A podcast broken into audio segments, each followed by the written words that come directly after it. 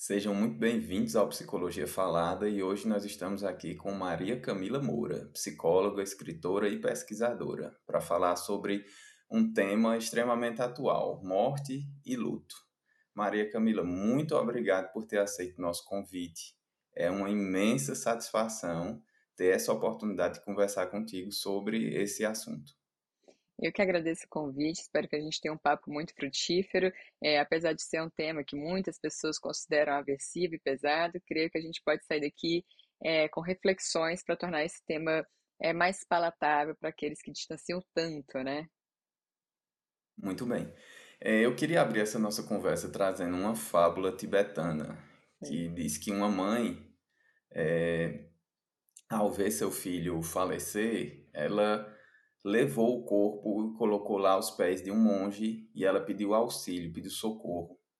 E a resposta que ele deu a ela foi: vá de volta à aldeia e procure me trazer uma semente de mostarda de uma árvore que foi crescida numa casa onde jamais ocorreu alguma perda. E a mãe saiu ali cheia de esperança, né? E ela foi e entrou em todas as casas da aldeia e a resposta que ela sempre recebia era: ah, aqui a gente já perdeu alguém, aqui a gente perdeu um bebê, aqui a gente perdeu um idoso, aqui.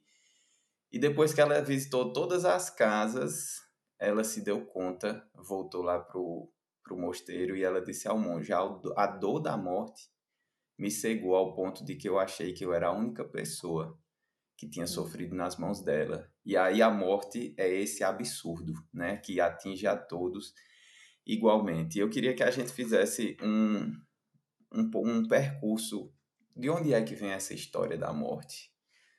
Ok, vamos lá. Achei legal você falando, porque quando. É, só um comentário sobre a fábula rapidamente, né? Porque quando ela chega e fala da universalidade da morte, que realmente isso a gente esquece bastante. A gente acha que acontece, acontece comigo, no meu universo, com ninguém. E aí tem um livro que é o do José Saramago, As Interferências da Morte, que ele começa de uma maneira muito icônica. Que a primeira frase dele é: No dia seguinte, ninguém morreu. Então, é, eu sei que no nosso universo particular, cada morte é, é uma, é uma rasga, né? Uma dor que rasga. Mas quando ele coloca de uma maneira universal, no dia seguinte ninguém morrer, e ele vai colocando, por exemplo, os desdobramentos dessa não morte, é incrível como a gente vê que no cotidiano a gente se esquece que a morte faz parte da vida, né? O ciclo da vida é, inclui a, a morte, sendo que a gente vive de uma maneira um pouco a lá Ivan Illich, né, como personagem do Tolstói, é esquecendo e se distraindo o tempo inteiro e negando que a morte faz parte desse ciclo. Mas, como diria o Montaigne, é, o, o, que é uma frase que eu gosto muito dele, que ele vai dizer que filosofar é aprender a morrer. Então, e já, a gente é. normalmente fala filosofar para poder viver, mas na verdade, esse filosofar é aprender a morrer porque é, eu tenho, para eu viver bem, eu também tenho que aprender a morrer. Né? E isso acontece, lidar com essas dores das perdas e tudo mais, porque se isso não existisse, seria algo muito diferente, né? Como o Saramago coloca nesse livro dele, como é que ficaria as instituições, como é que ficaria, eh, nosso, por exemplo, no nosso caso Brasil, é, nós somos em sua maioria, né, cristãos, eh, católicos e evangélicos, então a questão não existiria certas religiões como a cristã, porque para ter ressurreição tem que ter morte, né? Então não teria. Existe uma série de questões aí envolvidas, né? E sobre e a morte é uma coisa, como você, a sua pergunta foi como é que começa, né? É, morte sempre existiu. Agora, o que a gente vai diferenciar ao longo da história, né? É, é realmente o, o as representações da morte e como a gente lida com essa morte, né? Que é o que a gente pode falar ao longo do nosso episódio. Então, por exemplo, representação da morte, se a gente hoje, é uma coisa que eu sempre, né, para alguns alunos, quando a gente toca no tema, se a, gente, a, a, morte não tem um rosto, ela não tem uma cara, é, é, é algo abstrato. Mas se a gente desenhar né, uma, uma pessoa, uma capa preta com a máscara, estilo aquela é. máscara do pânico, é, colocar no desenho, as pessoas entendem que aquela figura representa a morte, mas como? Diz, diz, diz falar? É, é interessante, o médico antigamente ele vinha, não é, com aquela... Hum então Perfeito. ele usava aquela máscara e quando ele chegava na casa, não era o médico, era a morte. Não tinha mais jeito, né? A figura do médico era a morte. Exatamente. Então, assim, as representações da morte vão mudando ao longo do tempo. Então, por exemplo, essa que a gente usa muito na atualidade remete realmente né, aos médicos ali da época da, da peste bubônica, né, no século XVI, em que eles se vestiam ali com aquela capa preta existia uma máscara né, com, com um bico para colocar as ervas ali, para eles né, respirarem as ervas, e as pessoas só iam visitar o enfermo realmente quando não tinha mais jeito. Então, aquele médico chegando e não tinha muitos métodos de tratamento eficazes para uma peste. Imagina só, Covid, o que, é que aconteceu? Imagina peste bubônica no século XVI. Então, era sinal de morte. Mas ao longo da história tiveram outras, né? Tem, por exemplo, na mitologia grega, a gente vai. E aí não vale nem a pena a gente adentrar muito agora, mas na mitologia grega, por causa da questão, quem se interessa depois, procura a história de Cronos com H e Cronos sem H, né? Então, assim, vai ter uma foice, é, é, porque um era o deus do, do, da agricultura, depois a gente vai falar de deus de tempo, é, a gente vai ter, sei lá, né, em representações muito antigas, como de a representação egípcia, né, de Anubis, que vai ser um, uma espécie de chacal, com uma, como se fosse como um, um, como um bastão. Então, ao longo da história, é, existem diferentes representações da morte. Como a gente lida também existem diferentes maneiras, e isso vai depender do nosso momento histórico, mas fato, a humanidade, de um modo geral, que os, o, que os estudos antropológicos vão apontar, é que a gente precisa. A morte é tão absurda, tão. Eu, é uma coisa que eu não faço a menor ideia do que acontece depois. Eu posso ter minhas crenças, né? Um acredita em ressurreição, outro acredita em reencarnação, o outro acredita que vira pó, o outro acredita que, enfim. Então a gente pode ter nossas crenças, mas nunca ninguém chegou e disse: olha, está provado e a gente pode replicar cientificamente que a morte será dessa maneira. Então, enquanto isso não acontece, nós vamos com as nossas fabulações desde tempos primeiros. Né? Então, a gente precisa dar, para não ficar sem uma figura, a gente cria essas imagens, seja de um chacal, seja de, da pessoa com, é, com a capa preta, seja da pessoa com a foice, com a galdanha, e a gente vai tentando atribuir, deixar a morte menos absurda do que ela é, né? É, eu lembro que no congresso, que eu te conheci Sim. lá na palestra do congresso, teve uma hora que você perguntou o que é a morte? E, e foi o silêncio absoluto no auditório. E eu me lembro que eu disse até assim: a morte é o que não pode ser imaginado. É o que não tem imagem, é o que não tem som, é o que não tem nada, é o absurdo total. Perfeito. Essa é a ideia da morte. Né? Perfeito. Né? E, e, acho que é por isso que é tão, que é tão amedrontador, não é? É exatamente. É, a morte é um absurdo, é por isso que o Alberto Camus que vai dizer que diante de um absurdo a gente dá um salto de fé. Um salto de fé no sentido de eu, eu tenho fé em algo, porque eu posso acreditar que é reencarnação, ressurreição, ou viro pó, mas não tem comprovação. Então é mera fé no que quer que seja. Então, diante do absurdo, vão, surgem os saltos de fé. E aí, cada tempo histórico vai dizer um, vai dar mais para um lado do que para outro, enfim.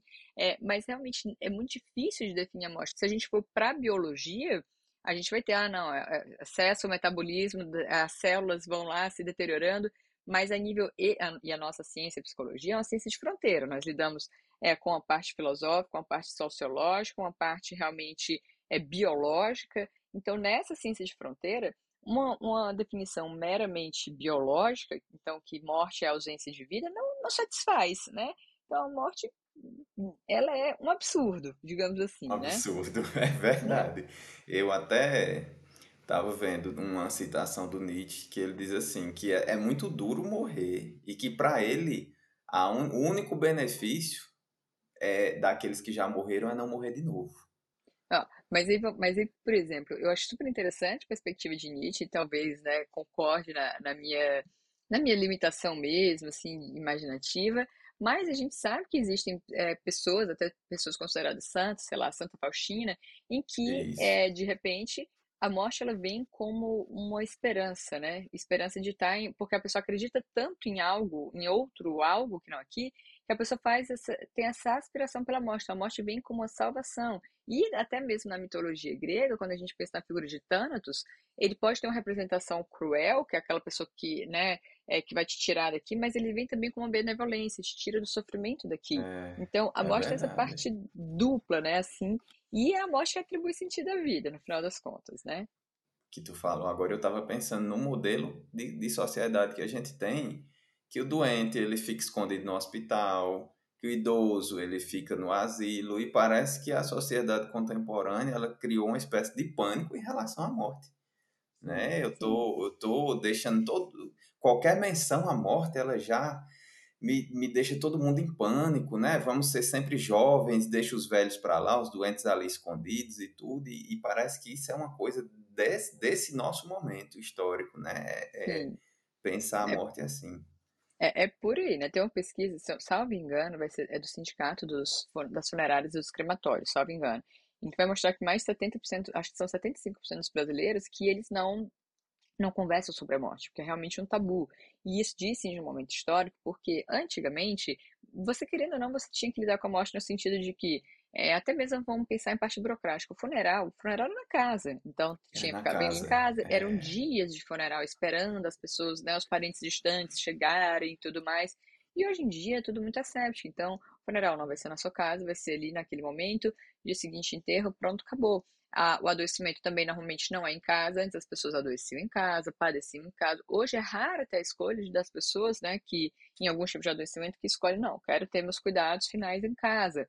Muitos ficam no hospital até uma tentativa, assim, às vezes a pessoa sabe que, que não dá mais e fica ali até a última gota e, e há um distanciamento mesmo da morte. E aí na nossa sociedade, em que todo mundo é uma sociedade utilitarista, é uma sociedade de alta performance, é uma sociedade que seus valores né, é, são estéticos e competitivos e performáticos. Então, um corpo que não é útil, o corpo de um adoecido, né, ou o corpo morto, gera uma ojeriza geral, né? Então, tem esse distanciamento sim, mas que nem sempre foi assim. Quando a gente pensa em, em sei lá, em Idade Média, no, na, na, no início, na Alta Idade Média, né, por exemplo, não tinha nem caixão. Na, na Baixa Idade Média que a gente vai pensar, eram valas, né? As pessoas só é, te colocavam lá, depois começa a colocar mortalha, colocar em caixas de madeira, e vem o caixão, então vem os ritos depois, ali no século XIX, e até a gente ter hoje essa coisa que é bem distante, é mesmo que não é algo do cotidiano das pessoas. É verdade. Eu, eu tive a oportunidade de estagiar durante minha, minha graduação, né, no, no- na oncologia de um hospital.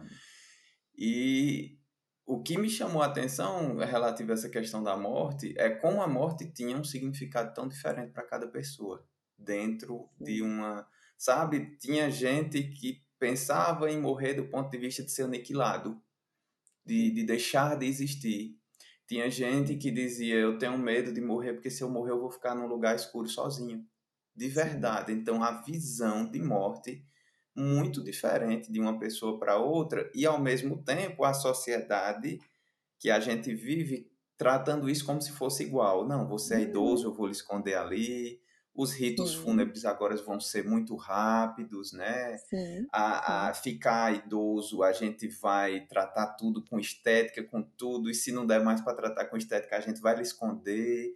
Então, um, uma vivência que, muito embora ela seja universal, morrer, mas que ela tem um significado tão, tão íntimo, tão personalíssimo, e aí a gente tenta enlatar todo mundo no, no mesmo modelo, e eu acho que isso, de certa forma, vai gerando cada vez mais sofrimento sim. com, com essa experiência do morrer, Não, da sem dúvida. O, o nos últimos anos, o pessoal do, do, do- já que você também trabalhou em questões, né, da oncologia, inclusive uma pós que eu tenho é psico-oncologia, é um trabalho muito bonito, né, quando, quando realmente é bem feito.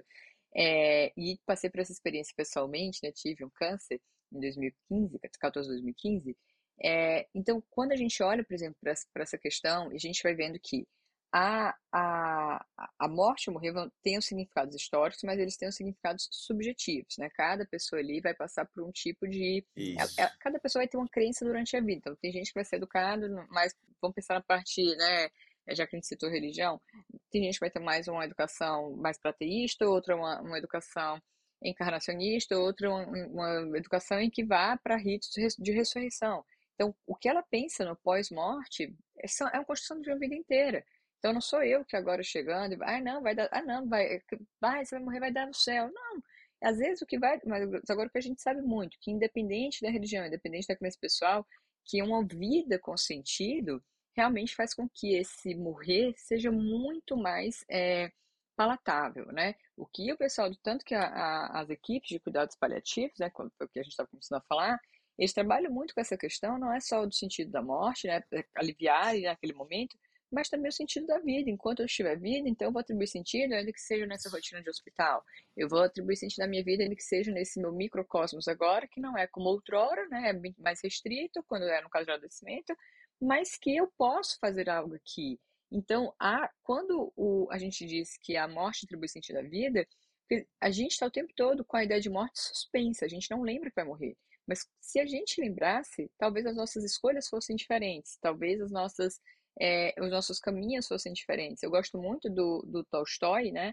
É, e ele fala que um, ele é uma pessoa que já teve de ações suicidas e tudo mais, e ele reflete muito sobre a morte. Até tem um livrinho que eu até separei aqui antes da gente, é, da gente conversar, ah. que ontem eu dei uma aula e falei sobre esse livro, que é uma confissão do, do, do Tolstói, autobiográfico, e ele vai falar como ele vai pensar na morte atribuindo sentido à vida dele, porque o que é que na nossa, se a gente lembrasse que a morte existe, muitas das nossas perguntas, elas seriam respondidas mais facilmente. Então, por exemplo, eu queria, eu vou, as minhas escolhas, elas teriam algo norteador, porque se a gente para para pensar que a morte ela vai varrer tudo, tudo, tudo na nossa vida vai ser varrido pela morte, mas que é, de repente, se, se eu faço algo com sentido, se às vezes eu deixo um legado, se às vezes eu deixo uma lembrança boa a alguém, isso vai mudar. Aí eu posso ler para ti aqui uma passagenzinha que eu li ontem na aula, estava dando aula ontem sobre Ana Karenina, né? Aí a gente, aí teve uma parte lá que lembrou esse livro, eu trouxe para o pessoal. Mas olha que lindo que ele vai falar. Isso aqui é autobiográfico, né? Ele dizendo: Minha pergunta, aquela que aos 50 anos de idade me levou à beira do suicídio, era mais simples que se abriga na alma de todos os homens, desde a criança tola até o velho sábio. Uma pergunta sem a qual a vida é impossível e como eu estava comprovando ali na prática. A pergunta consiste nisso: o que vai ser daquilo que eu faço hoje, daquilo que vou fazer amanhã, o que vai ser de toda a minha vida? Dita de outra maneira, a pergunta seria a seguinte: para que devo viver? Para que, para que desejar algo? Para que fazer algo? Ainda de outra maneira, é possível expressar a pergunta assim: existe em minha vida algum sentido que não seria aniquilado pela morte que me aguarda de modo inevitável? Então, é, quando eu penso que, ok, a morte vai chegar e tem algo aqui que a morte não ia varrer, às vezes eu conduzo a minha vida de outra maneira, né? Mas para conduzir a minha vida, eu tenho que lembrar que a morte vai varrer alguma coisa aqui, né? É verdade. Isso aí me lembra que a gente estava falando da, da parte do paciente oncológico e do papel da religião, né? E, e, eu me lembrei agora que Lacan diz que só a religião, Lacan não dá aqueles seminários, né? E sendo questionado o papel da psicanálise. E aí, como, como se a psicanálise fosse trazer respostas para todas as questões. E aí Lacan vai e diz assim, que só a religião é a única força capaz de trazer essas respostas, porque ela trabalha com a fé. Hum, ela trabalha sim, com a fé, né? Não, não, então, a psicologia, ela não vem nesse momento para falar de morte, para trazer respostas, mas ela vem para falar disso, né? Qual é a relação? Eu estou vivo, e se a morte vai varrer tudo, então como é que eu devo viver? Né? Sim. Mais no sentido de, de reflexão. É sim. muito interessante. Agora, e o aí, que você falou, hum. Rafael, perdão de tempo, mas eu me lembrei, por exemplo, da é, que realmente a, as religiões elas tendem a dar mais certezas, mas, por exemplo, existe até, assim, a, existem é, revisões sobre algumas religiões e, e, múltiplas interpretações sobre cada um, obviamente. E a Carla Madeira, ela tem um livro que eu adoro, né? Tive a oportunidade de conversar com ela sobre esse livro esse ano ainda, que é um livro chamado Tudo é Rio. E no Tudo é Rio tem um determinado ponto que uma personagem, a Aurora, escreve uma carta para sua filha que estava em extremo sofrimento. E nessa carta ela fala muitas coisas bonitas e ela chega a falar sobre Deus.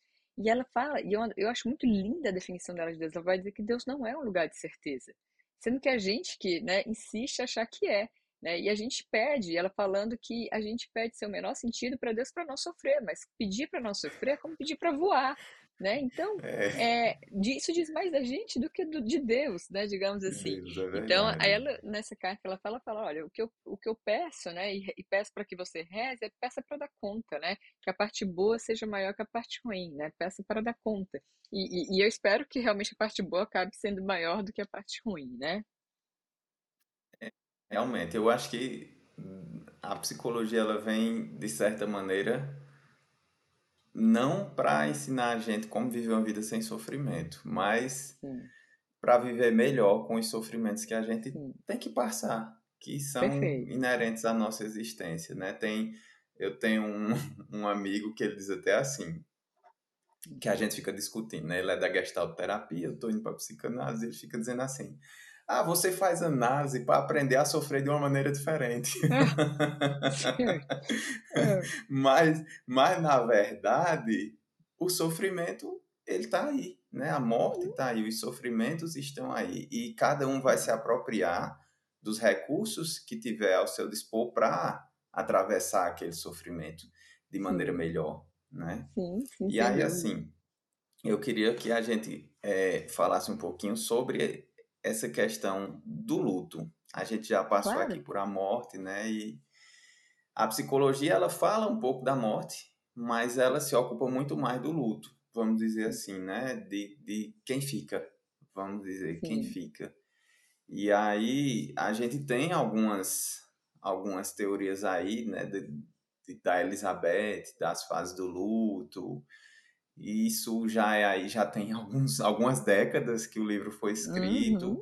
E de certa maneira, é, eu ainda vejo hoje em dia muita gente ficando muito preso nessa coisa das fases do luto, como se o ser humano fosse bem programadinho, né, para passar por aquilo ali. E na prática, quando a gente vai atender os pacientes, ou mesmo na nossa vivência com um familiar, com alguém perto, a gente vê que no, o luto não é assim tão redondinho, né? Perfeito. Perfeito. Ó, eu gosto muito de pensar, né, sobre, tecendo alguns pensamentos aqui sobre a tua fala, é primeiro que a gente costuma falar luto, né, mas são lutos, lutos e lutos completamente diferentes, porque a maneira de viver um luto depende de tantas variáveis, Rafael. Tem, por exemplo, a questão da idade da pessoa. Uma coisa é uma pessoa de 98 anos falecer, outra coisa é uma criança de 3 aninhos falecer. Né, o tipo de relação que a gente tem com aquela pessoa.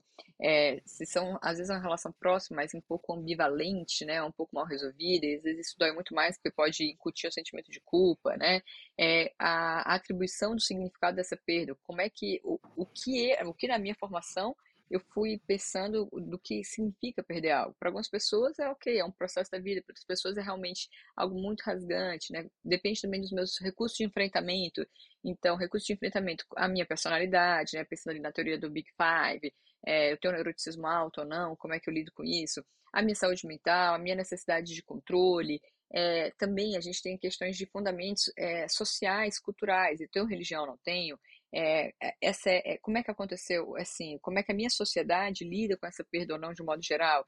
Mas de um modo geral, né, antes de ir para Elizabeth, o luto a gente pode pensar é sempre como um processo é, é um processo dual, ou seja, dual porque existe uma questão né, da, da vivência da perda, mas da adaptação de viver com essa perda. Então, por exemplo, ao mesmo tempo que eu estou em dor por essa perda, eu estou seguindo um dia, né? Eu estou reformulando a minha rotina sem essa pessoa querida, eu estou ocupando esses espaços, então assim, tem sempre essa questão dual acontecendo, ao mesmo tempo que eu estou em luto, mas eu estou também lidando com a parte burocrática. Enfim, né? É, tem muitas variáveis, então é um processo dual, é um processo cultural não normativo, então não existe uma norma clara que vai ser assim, por isso que a gente fala são lutos, né? É, inclusive tem vários tipos de lutos. A gente pensa tem traumático, luto traumático é, é coletivo, gestacional, é, luto antecipatório, luto não reconhecido, luto ausente, luto de suicídio, enfim, tem, tem mil possibilidades de luto. E a gente também vai pensar que o, o, o, o, o luto, é, justamente como tem muitos, muitos lutos, eles, ele não é, ele é cultural, ele não é normativo. Não posso dizer que todo luto vai ser assim.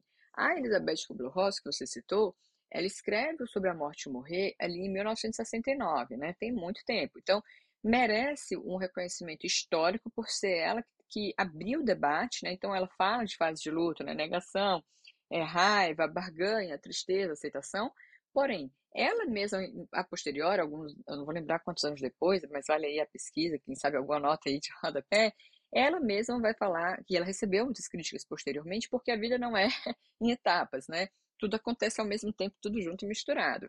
É, e diante das críticas, ela mesma fala que ela não quer que a teoria dela seja lida é, de uma forma tão sistemática, no sentido de primeira negação, segunda raiva, terceira barganha, quarta tristeza, quinta aceitação. Não, é simplesmente uma sistematização para a pessoa entender que essas fases ocorrem, né? E na pesquisa dela deu mais nessa ordem, mas assim, é algo. Mas depois a gente vai ter o Bowlby também falando sobre luto, que a Elizabeth, ela ficou muito marcada por ser mesmo uma precursora né, de falar sobre luto. Mas a gente tem a teoria do Bowlby, que é na década de 90, a gente tem também a teoria do Vorden, que já é de 2000, 2000 e tanto, né? É, que não vai falar tanto de fases como o Bob fala, de entorpecimento, anseio, desorganização, né? E a, e a reorganização, Mas o Worden, ele vai falar mais das tarefas, como se fosse assim, quais são as tarefas que a pessoa vivencia. Então, a primeira tarefa, tenho que aceitar essa realidade. Então, quando a pessoa morre, todos nós temos que aceitar. É, ou, e a gente está falando aqui de luto, de morte, mas também poderia ser um luto simbólico, né? Então, ah, é, já que o luto remete a essa perda significativa, né? Então, eu tenho que aceitar esse divórcio, tenho que aceitar esse diagnóstico, eu tenho que aceitar que essa pessoa morreu. Depois, eu tenho que vivenciar a minha tarefa de vivenciar o pesar. Depois, a minha tarefa de me ajustar à sociedade, a minha rotina dessa pessoa. Então, são muitas possibilidades de pensar sobre o luto, né? E a psicologia, ela também se dedica muito, e eu acho que e isso é até curioso, porque se a gente se dedicasse a falar mais da morte, talvez os lutos fossem melhor elaborados, né? Mas a É, psicologia, ela acaba lidando mais com os lutos, e isso também porque muitos lutos, né? Tá até o debate é por causa da questão do luto prolongado, né? Que entra aí sim, no, como diagnóstico, né? É, porque é, do, do, do, né, entra no CID-11, né? Primeiramente no RT do, do DSM, né? Porque o, o, o luto, ele, o luto, ele pode facilmente ser confundido com uma é, com um episódio depressivo maior. Então, antes falava de Isso, critérios dessas diferenciações, né? Então, por exemplo, é, no luto, a questão de afeto fica mais. No, na, no episódio depressivo, o afeto é mais constante, né? Aquela tristeza, apatia. No luto, a gente vai ter mais ondas, né? É, no luto, por exemplo, a gente pode ter muitos pensamentos distorcidos, mas em relação à pessoa que se foi. Então, ah, eu poderia. A ditadura do deveria. Eu deveria ter feito mais, eu poderia ter. No episódio depressivo maior, essas distorções vêm de modo mais generalizada, né? É, a autoestima, por exemplo, uma pessoa de luto, ela pode vir muito, assim, a, a pessoa pode ter pensamentos muito autodepreciativos, mas em relação, né, à sua conduta diante do falecido. Mas no episódio depressivo maior, essa autodepreciação parece ser muito mais geral, né? A questão de pensar na morte, no luto, é, a pessoa pode pensar na morte, sim, até mesmo mas no sentido de, de se unir àquele ente querido que se foi, ou porque, né, a, a, não, é, ele tá lá, eu quero me reencontrar. Aqui na, no episódio da Princípio Maior, é mesmo um pouco de essa vida não tem mais sentido, é mesmo um pouco a solução para minha dor, né? Então, em resumo da obra que eu tô falando é demais aqui, quando a gente pensar em luto, a gente vai pensar que ele tem efeitos, né? Cognitivos, ele vai ter efeitos emocionais, vai ter efeitos físicos, vai ter efeitos também é, é, é, sociais, obviamente, e espirituais, né? Tanto que algumas pessoas até falam que nós não somos biopsicossociais, mas que nós somos biopsicossociais espirituais, porque é, é algo espirituais. muito forte na nossa cultura, né? Então, algumas pessoas de luto, a, a, o efeito vai ser mais cognitivo, elas vão ficar mais com, em confusão mental, vai ter uma falta de, de não consegue se concentrar, é, fica mesmo em fabulações, em negações. É, para algumas pessoas vai ser mais realmente aquele efeito, vai ser mais emocional. Então essa pessoa ela vai estar mais irritadiça, essa pessoa vai estar mais às vezes no tristeza, ela pode estar no entorpecimento, mas então como se o, o, o efeito fosse mais, nós podemos ter todos, mas pode ser mais emocional. Outra pessoa pode estar em luto e o efeito ser sobretudo físico. Essa pessoa de repente tem uma alteração tremenda de apetite, comendo demais, compulsivamente, ou não comendo nada, é, tendo É insônias, ou verdade. tendo, né, ou dormindo o dia inteiro. Outra pessoa pode ter um efeito marcado social. Essa pessoa de repente ela se isola do mundo, ela não quer ver ninguém, ela tem ali um, a identidade dela com o mundo mudou. Outra pessoa pode ter um efeito espiritual, seja de perder muito essa conexão com o transcendente, ou de se agarrar de uma maneira tão forte na fé, é, a ponto de, de, de, sabe, de prejudicar outras esferas da vida e tudo mais. Então, Sim. a gente tem que identificar no nosso paciente sempre onde esse luto atua mais. No cognitivo, no emocional, no físico, no social, é, ou no lado espiritual, para daí a gente fazer a nossa atuação, né? É, eu acho que essa questão da pandemia, ela trouxe para nós da psicologia, é o que tu falou no- bem no comecinho, tu disse assim, eu acho que a psicologia se ocupou pouco de falar sobre a morte, falou muito Hum, mais sobre o, o luto, né, e se ocupou pouco em falar sobre a morte. E aí a morte veio num formato de avalanche. Sim, E sim, cada paciente é uma história diferente, é, cada paciente vive de uma maneira diferente, e eu acho que isso, isso deixa uma lição muito grande para a psicologia que a gente tem que entender melhor. Essa morte sim, tem, né, que, que, que elaborar melhores vamos, recursos dentro de qual seja a abordagem para ajudar aquele paciente, porque até hoje a gente ainda está a gente ainda tá percebendo desdobramentos nunca vistos antes, né, na Uhum. história da psicologia dessa questão Sim, da morte e como ela chegou, né? Não foi uma guerra, não era nação contra nação, não era o bem contra o mal, não era, enfim, foi todo mundo, Sim, quantas né? pessoas dentro de casa, né, que tiveram o privilégio de ficar dentro de casa, em isolamento, enfim, que querendo ou não, nosso país foi privilégio, porque muitas pessoas tiveram que trabalhar é, fora e tudo mais. É, e mesmo essas pessoas dentro de casa, essa questão do, da morte rondar, né? E de um desespero, porque ou, ou na a pandemia, porque ela reúne um luto intenso, porque muitas pessoas morreram, e o ter que lidar com a possibilidade da minha própria morte. Então, existem mortes e mortes pacificadas. Exemplo que eu te dei, por exemplo, do Tolstói, na vida pessoal dele, em determinado ponto de crise, ele começa a pensar, então, pera, a morte vai varrer tudo, a morte existe, então o que é que eu estou fazendo na minha vida? E aí vai então fazer algo que tenha sentido para ele. Mas a maioria das pessoas, elas vivem um pouco como Ivan Illich, né, do livro A Morte de Ivan Illich.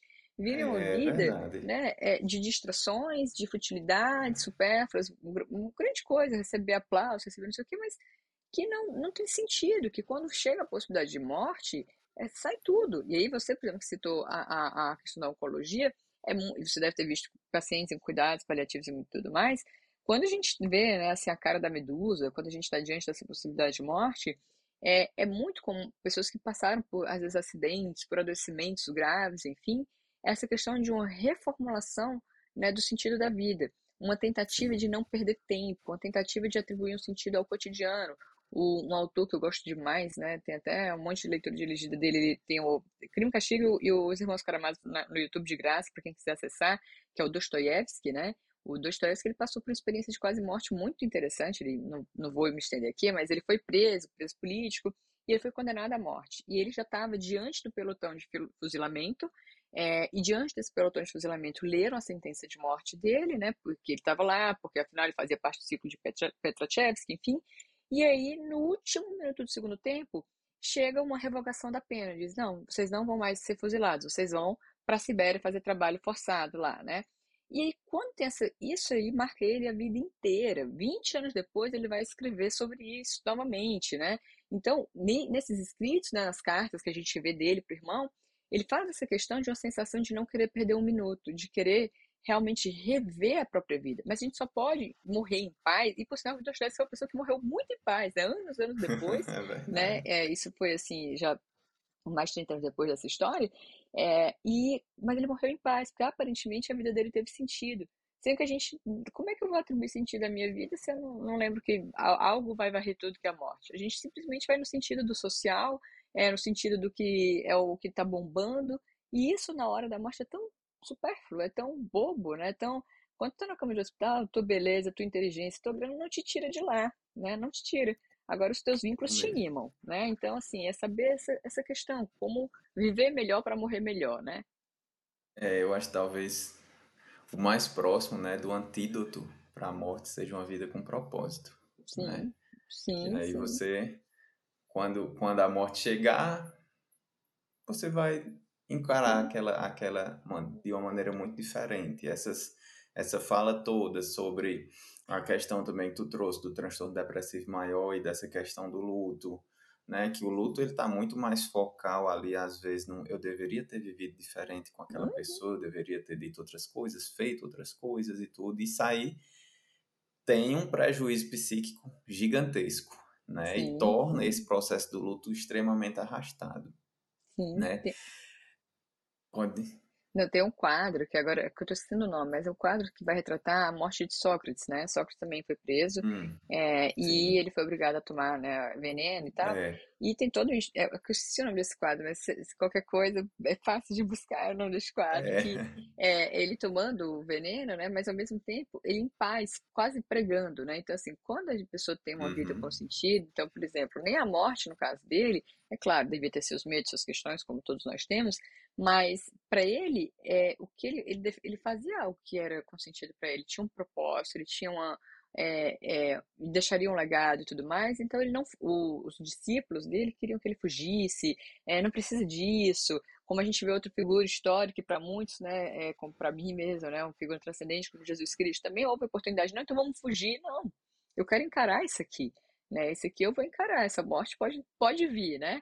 É, mas quando a É. pessoa, justamente pela existência ter sido coerente, né, é, com esse padecimento. Então, eu existi, a minha existência foi coerente, a minha existência teve algum propósito, então o final é menos doloroso. Inclusive, é menos doloroso para aqueles que ficam, né? Quando eu tive uma vida boa, uma vida com propósito, uma vida, não, ok, cumpriu o que deve ser cumprido, isso aqui parece ser mais palatável. Agora, uma pessoa, por exemplo, que ela até está cumprindo uma vida, é, tendo uma vida boa, digamos assim, mas ela é interrompida, né? Interrompida no sentido de uma morte que é considerada prematura, uma morte violenta, Hum. uma morte traumática, para quem fica é muito difícil.